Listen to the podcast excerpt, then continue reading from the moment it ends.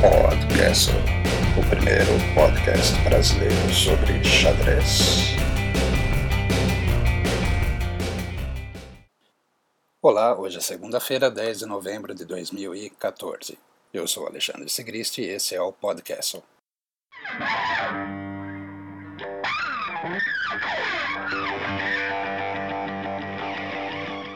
Sochi.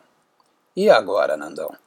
Após duas partidas, o atual campeão, o norueguês Magnus Carlsen, já abre a vantagem mínima, tendo empatado de pretas a primeira partida e vencido a segunda. Lidera o match com 1,5 a meio. Amanhã, terça-feira, teremos a continuação, com Viswanathan Anand conduzindo as peças brancas. Anand até que saiu bem da abertura nos dois jogos, mas não saiu com vantagem.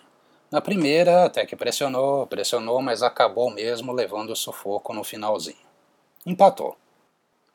Já na segunda, até chegou a equilibrar, mas em nenhum momento ofereceu perigo ao campeão mundial, que começou então a pressionar. Foi pressionando, pressionando, pressionando, até que, com o tempo curto, o indiano interrogou duas e perdeu. Mas será que ainda é possível? Será que a Nandi ainda tem chances? Difícil, parece que não. Magnus voltou a jogar muito bem, e quando joga bem, fica quase invencível. O garoto é a zica de capacete. Nandão pode, claro, tentar. Pode e deve. A gente espera por isso. Manda chamar o Caruana, manda chamar o Mamedjarov, o Kramnik, o Ivanchuk.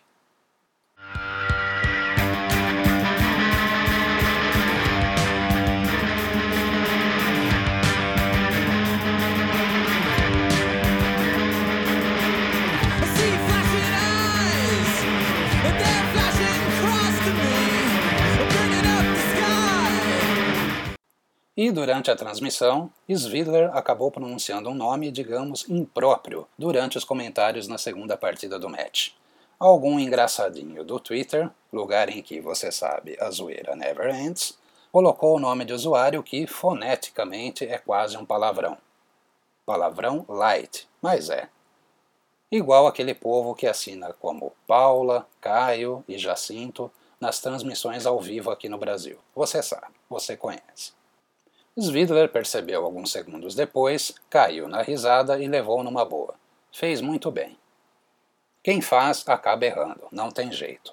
E nem dá para culpar o russo. Ele estava lá, concentradíssimo nas análises e não percebeu.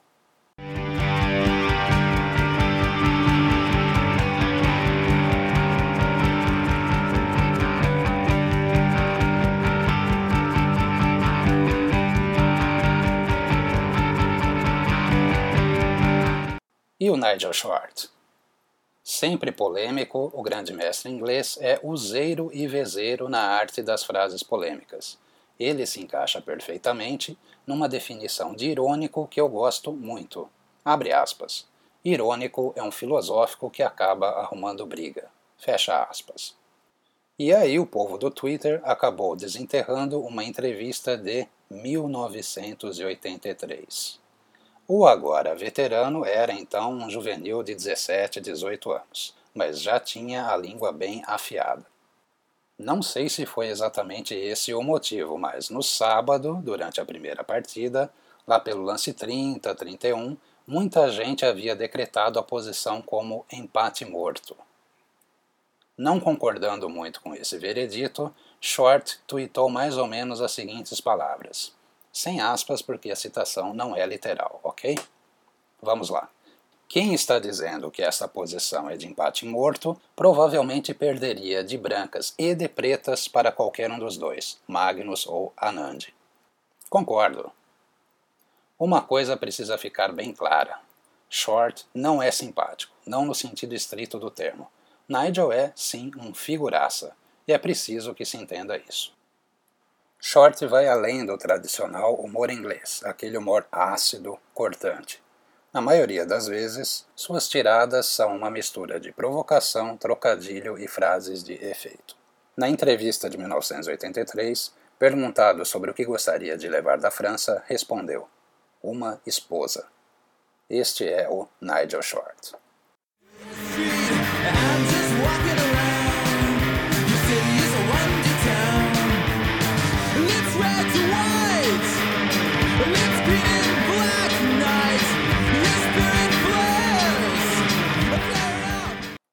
Campo Grande. A Liga de Xadrez do Mato Grosso do Sul realizou em Campo Grande, nos dias 8 e 9 de novembro, um aberto do Brasil de xadrez rápido. Foram 11 rodadas, no ritmo de 15 minutos, com 5 segundos de acréscimo por lance para relógios digitais, ou 20 minutos nocaute nos relógios analógicos. E o grande campeão foi o grande mestre brasileiro Krikor Mkhitaryan, com 10 pontos e meio. Isso mesmo, Cricão cravou o torneio cedendo apenas um empate, na quinta rodada, para o outro grande mestre presente, o paraguaio Neuriz Delgado. Sim, Neuriz Delgado, que era cubano, agora é paraguaio. Ao todo, 50 jogadores prestigiaram este belo evento.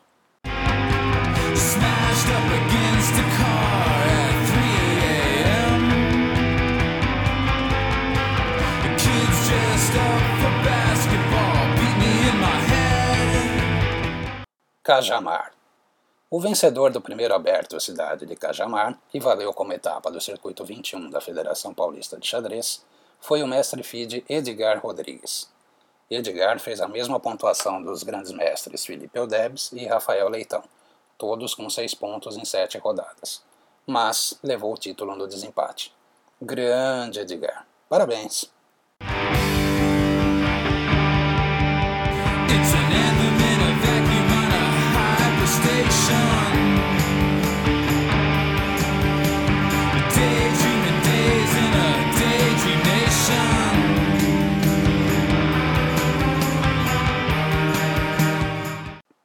Caracas.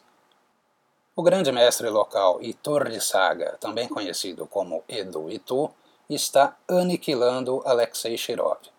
O venezuelano venceu, de pretas, a terceira partida, uma verdadeira pedrada numa siciliana Taimanov, e agora lidera o match por 2,5 a meio. A segunda partida já havia sido uma miniatura. A quarta rodada, bem, é para ser hoje. Mas até agora, o horário em que estou gravando, não tem nada em lugar nenhum, nem no site oficial. Vamos ver. Estão previstas seis partidas. Em caso de empate, partidas de Blitz e, se necessário, Armagedon.